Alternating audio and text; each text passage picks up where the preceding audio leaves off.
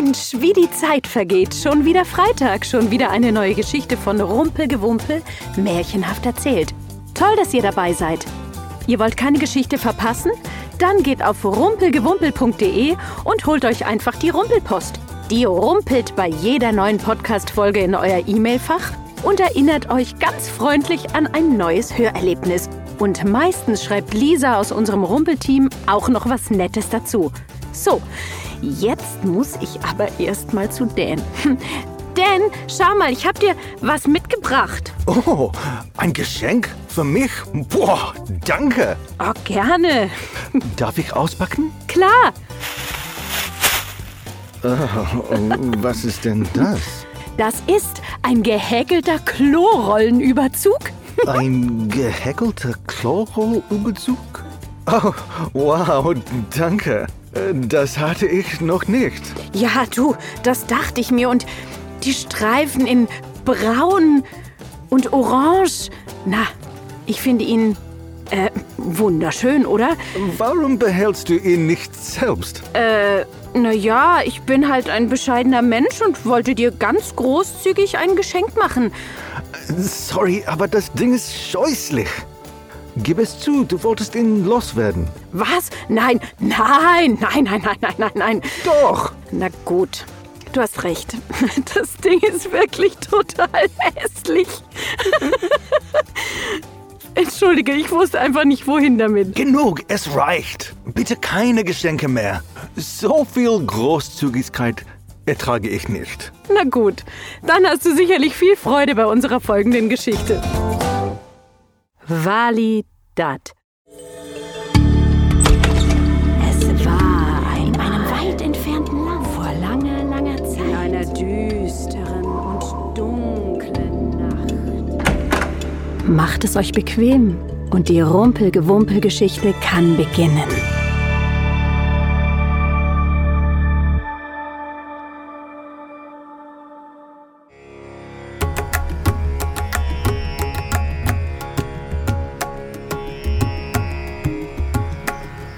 Es war einmal ein armer alter Mann namens Validat, der ganz allein in einer Lehmhütte nahe einer Stadt lebte.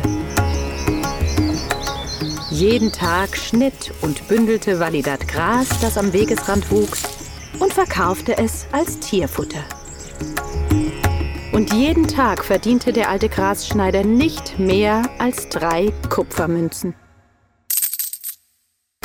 Er gab eine Münze für Essen und eine Münze für Kleidung und andere Bedürfnisse aus. Die dritte Münze legte er in einen Topf, den er unter dem Boden seiner Hütte versteckt hielt. Auf diese Weise lebte Validat viele Jahre glücklich und bescheiden. Bis er eines Abends merkte, dass der Topf mit all den Münzen, die er gespart hatte, übervoll war. Was soll ich mit all dem Geld machen? fragte er sich. Ich habe alles, was ich brauchen könnte. Nichts, was ich kaufen könnte, würde mein Leben glücklicher machen. Am nächsten Tag schleppte Validat den schweren Topf zu einem Juweliergeschäft und gab sein ganzes Geld für ein wunderschönes goldenes Armband aus. Dann besuchte er einen reichen Kaufmann, mit dem er befreundet war. Würdest du bitte etwas für mich tun? fragte Validat. Die Prinzessin von Kaistan soll doch unglaublich klug und gutherzig sein. Wenn du das nächste Mal am Palast vorbeikommst, dann gib ihr bitte dieses Armband mit den besten Wünschen. Dem Kaufmann klappte vor Erstaunen die Kinnlade herunter, aber er tat, worum Validat ihn gebeten hatte.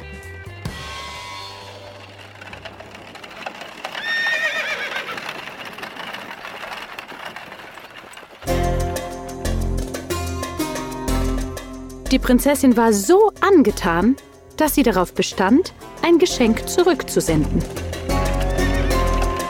Als Validat sah, wie der Kaufmann mit einer Kamelladung feiner Seide zu seiner Hütte kam, blieb ihm vor Erstaunen der Mund offen stehen.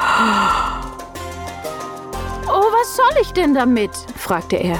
Ich kann doch unmöglich etwas mit diesem teuren Zeug anfangen. Kennst du jemanden, der den Stoff haben möchte? Hm, überlegte der Kaufmann. Der Prinz von Nekehat ist ein sehr edler Mensch. Ich bin sicher, dass er die Seide gut gebrauchen kann. Perfekt, antwortete Validat. Bitte gib ihm alles. Auf seiner nächsten Reise nach Nekahat überbrachte der Kaufmann dem Prinzen die Seide. Und einige Monate später kehrte der Kaufmann mit zwölf edlen Pferden zu Validats Hütte zurück, die der Prinz von Nekahat ihm als Zeichen seiner Dankbarkeit schenken wollte. Oh nein, stöhnte Validat und sah die Pferde an. Was soll ich mit diesen wunderbaren Kreaturen machen? Och, ich sag dir, was ich machen werde. Behalte zwei für dich und bring den Rest zu der schönen Prinzessin von Kaistan.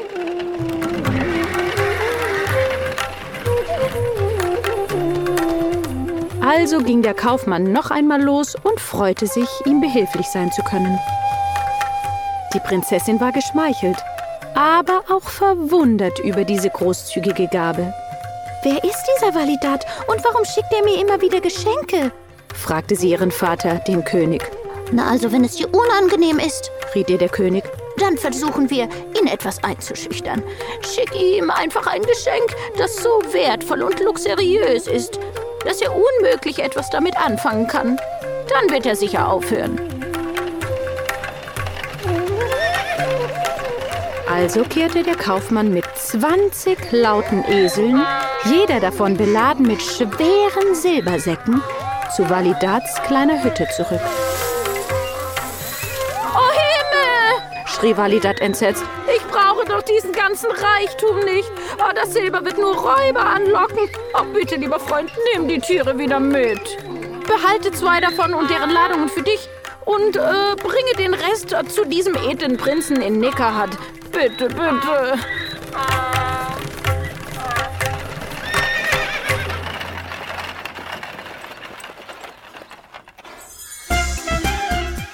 Aber als der Prinz die 18 mit Silber beladenen Esel erhielt, fühlte er sich genauso unwohl wie zuvor die Prinzessin. Infolgedessen kehrte der Kaufmann mit 20 Pferden, die goldenes Zaumzeug trugen, 20 Kamelen, die mit Taschen voller Goldmünzen beladen waren, 20 Elefanten mit wertvollen Stoffballen auf dem Rücken und 20 uniformierten Dienern, die sich um die Tiere kümmerten, zu Validats Hütte zurück.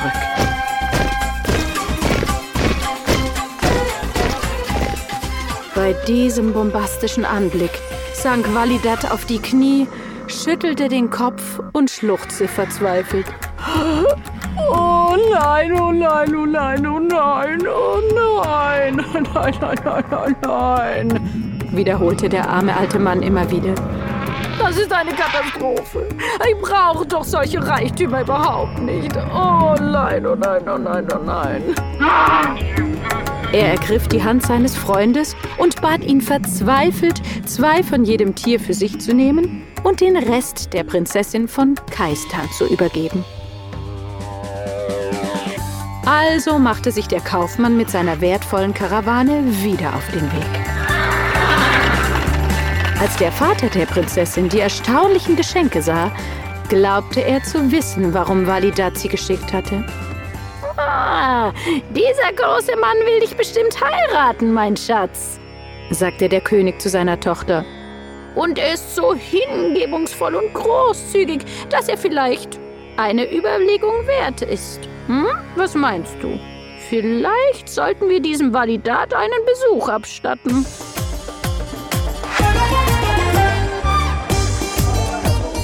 So wurde eine große Karawane für die Prinzessin, den König und deren Gefolge vorbereitet.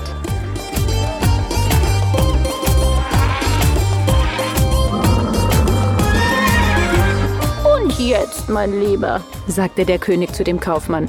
Führe uns zu Validat. Der Kaufmann stimmte nervös zu, wissend, dass dies nicht gut enden konnte. Und begleitet von mehreren Dutzend Elefanten, Kamelen, Pferden und Dienern brachen sie schließlich auf.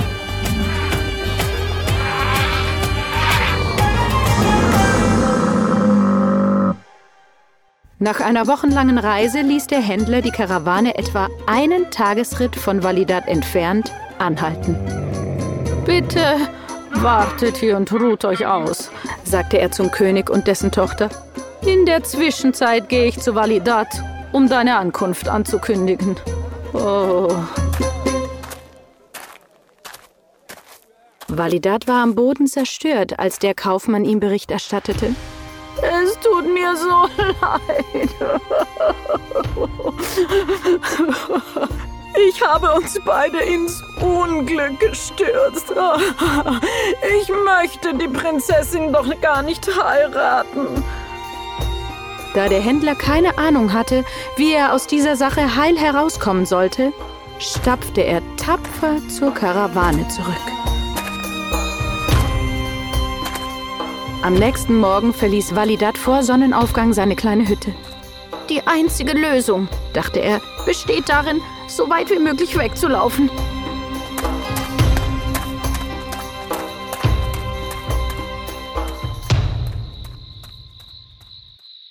Er war noch nicht weit die Straße entlang gegangen, als er von einem Fremden angehalten wurde, der auf ihn zukam.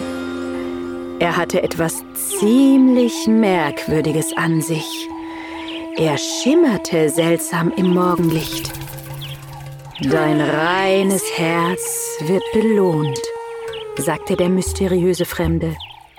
Jetzt geh nach Hause. Alles wird gut. Validat fühlte sich durch seine Worte beruhigt, kehrte um und wollte gerade den Heimweg antreten, als er bemerkte, dass er anstelle seiner einfachen Lumpen juwelenbesetzte, goldbestickte Kleider trug. Und was sah er, als er nach Hause kam? Wo seine kleine Hütte hätte stehen sollen, stand jetzt ein prächtiger Palast. Und als der Kaufmann schließlich mit der großen, prächtigen Karawane ankam, fand er Validat fein gekleidet vor seinem prächtigen Palast sitzen. Er traute seinen Augen nicht. Die Prinzessin und der König waren von Validat entzückt, als sie bequem auf feinen Kissen saßen und freundlich mit ihm plauderten. Ich, ich muss träumen, keuchte der Kaufmann. Plötzlich erreichte eine zweite Karawane den Palast. Diesmal wurde der Prinz von Nekahat hereingeführt, um Validat zu sehen. Als der Prinz die Prinzessin sah, verliebten sie sich sofort. Und bald darauf heirateten sie im wundersamen Palast von Validat.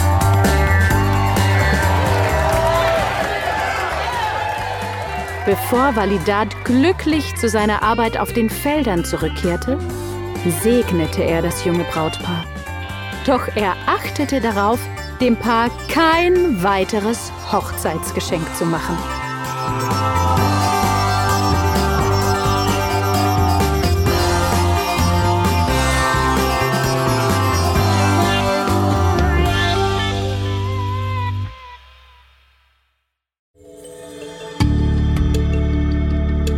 Das war eine Geschichte aus dem Rumpelgewumpel, gelesen von Anja Zirkel, produziert von BKFK Studio.